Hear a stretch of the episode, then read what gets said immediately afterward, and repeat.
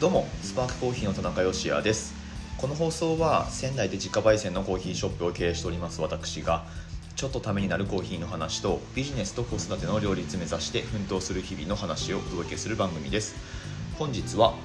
4月の30日月末ですね土曜日の放送です。はいということで閉店後の店内からお届けをしておりますが、まあ、配信されるのは朝なんだよな。皆さん今日も素敵な休日をお過ごしください。はいえっ、ー、と前日29日金曜日祝日の閉店後に収録をしておりますけれどもなんだかんだでゴールデンウィークということでたくさんの方にご利用いただけたんだと思います。ありがとうございます。えー、っとですね何から話そうかな、まあ、今日雑談です、はい、あの短く終わっていこうと思うんですが、えっとまあ、ゴールデンウィーク普通のスパークコーヒーの通常の営業時間で営業してますよっていうのがまず一つと,、えーとですねまあ、やっぱりその遠方からお越しの方って多分目立つんだと思います。はい、で、えっ、とね、今日来られたお客さんの中であのうちのお店にウクライナの国旗を模したポスターを貼ってあるんですよ。これインスタグラムフォローしてくださってる方は見たことあると思うんですがウクライナ国旗が背景になっていてで、えーとまあ、兵士が4人描かれているんですね。で4人の兵士が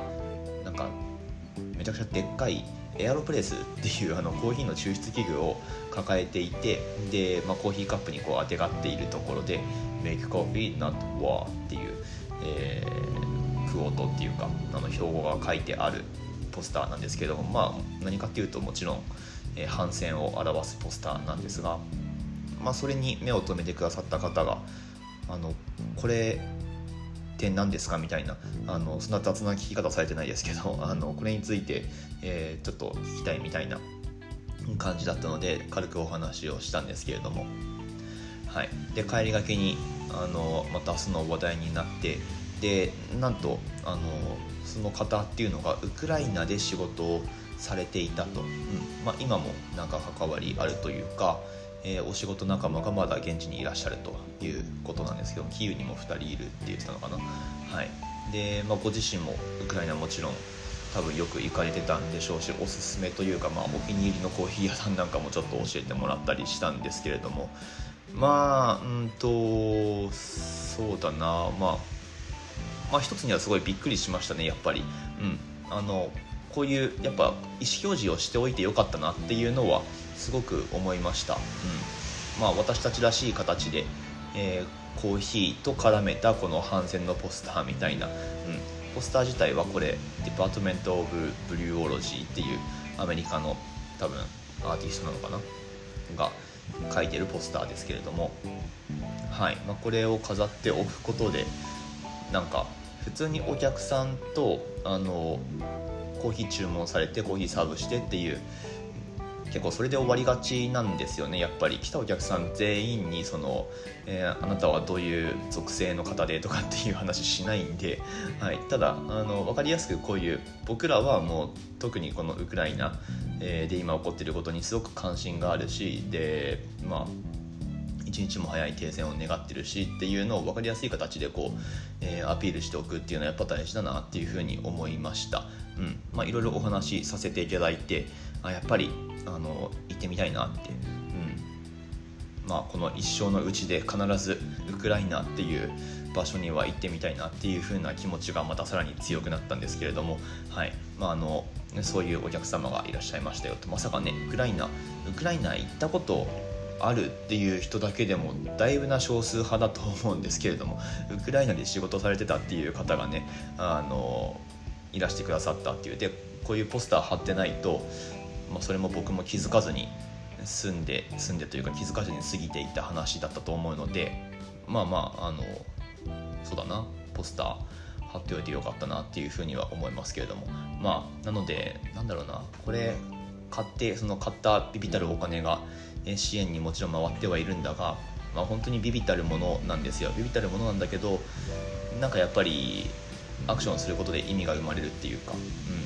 ん、それはすごい大事だなっていうふうに思いますね。もう本当微力だったとしても無力じゃないっていうのは、えー、まあ、こういったところからも証明されるのかなっていうふうに思います。はい。まあそんなこんなでお店をねあのゴールデンウィーク中も普通にやってるわけなんですが話題がガラッと変わりまして昨日はあのユニクロ×セオリーのメンズのコラボラインナップの発売日だったようです。はい。まあ、ユニクロ×なんちゃらのコラボレーションっていろいろあるんですけれども、まあ、この春夏だったらまず一番最初にスタートしたのが、まあ、おなじみのユニクロ U ですよね。クリストフ・ルメールとのブランドルメールじゃなくてデザイナークリストフ・ルメールとのコラボレーションというかまあクリストフ・ルメールさんがもうだいぶユニクロの中に入り込んでいるっていうどうやらそういうことらしいですしあのインラインのインラインってそのなんだろうコラボラインじゃない普通の本ラインの方でもだいぶそのルメールさん的な、えカラーパレットだったりなんかデザインだったり っていうのがあの落とし込まれてるっていうのが最近のユニクロの特徴なんだと思いますけど、はい、まあそんなユニクロ U を皮切りにあと何があったかな。でも春夏はユニクロ U があって JW アンダーソンがあったか。はい。まあ、毎回なんだかんだ型数少ないんだけど割と面白いラインナップを出してくれてるのが JW アンダーソンで、まあ、今回僕買ってないですけどとかあとはねまあ昨日発売になったユニクロ×セオリー。セオリーってニューヨークのなんだろうシティワーカー向けのブランドっていうちょっとハイソな感じのえセットアップとかが得意なブランドっていう僕はそういうイメージですけれどもセオリーはあのもうファーストリテイリング参加っていうことになるんですよね。なので社内コラボってことになるんだと思いますけどまあまああのクリーンでいい感じのを出してるんじゃないかなと思います。であの今すごい話題になってるのがユニクロ×マルニっていう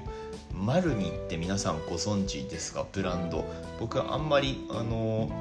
特に大学生の頃ファッションにすごい興味あった時は全然ノーマークだったし最近になって知ったんですけれどもイタリアなのかな？ラグジュアリーブランドで設立も94年なんでなんかその歴史がすごいあるメゾンっていうわけでもないんですけれどもまあただあの割と短い期間でハイブランドにのし上がったというか、うんまあ、そういうポジションを獲得してるんだと思います。マルニですね。なんかこうまあ、特にユニクロコラボラインのラインナップで見るとパッと見 JW アンダーソンみたいなちょっと遊び心のある派手な感じのコレクションってことになってると思うんですがなのでね結構着こなすのが難しいというか、うん、なんだけどあの手のなんかすごい柄がチェックが手書きのチェックが入ったようなものだったりとか、えー、ちょっとビビッドな色合いの、うん、配色になってるシャツとか T シャツとかって僕ら30代40代ってちょっと難しいんですよねやっぱり。うん。なんかこの年代って若くも見えるしちょっとおっさん臭くも見えるんでなんかそういうところにあのそういうビビッドないかにもあの若々しいというかともすれば子供っぽいアイテムを持ってくるのってちょっと中途半端な気がするんですけどなんかねあのあれなんだろう魚もとかなのかな？男性誌で魚もってあるんですけどなんかそこにもう早速載ってたマルニのうん何て言えばいいんだルックブックみたいな公式じゃないんだけどその魚もが出してるルックブックでモデルになってる方が、まあ、割と年配のなんならちょっと白髪の50代60代くらいの男性がなんかそういう明るい感じのビビッドなコレクションの服をまとってるとそっちはなんかハマるんですよね。うん。これ面白いですよね。うん。なんかこうでも街歩いててこうおしゃれだなって思うシニアの男性の方って色使いが結構やっぱビビッドだったりしますよね。あれであの若々しさを演出してるっていうか。でなんかこう僕らみたいな中途半端な年代のあの顔の彫りとかもあんまりなくって、中途半端な、えー、年代の男性がそういうビビッドな感じのものを下手にまとってしまうとなんか半端に子供っぽく見えたりなんか大学生ノリが抜けないのかなみたいな そういう感じになるんですけどあのなんか不思議ですよねその辺り。顔の彫りがまあシワがこう増えてあのなんて言えばいいかな。まあ、エイジングされたってことにしましょうか、はい。まあ、そういうお顔の方がちょっとあの色使いの鮮やかなシャツとかえー、ショートパンツとか、うん、そういうものをまとってるとなんかこう意外とハマりがいいんですよね、うん、なので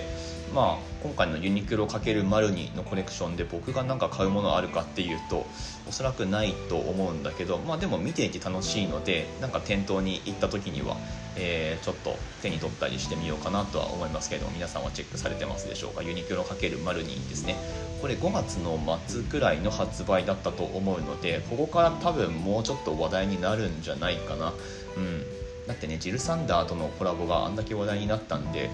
でしかも今回マルニ初なんでなんかある程度こう認知あるじゃないですか。特にレディースの方ではバッグとかすごい人気なんじゃないですかマルニって。ねあと T シャツとか、うん、ロゴの入った T シャツは結構テレビとかでも着てる人いるんじゃないでしょうか。という、えー、注目のコラボがこれから出ますんで なんかそういう、えー、ところにもチェックしていきたいななんて、まあ、そんなことを最近では思っています。はい。今日のお話は全く学びがないですね。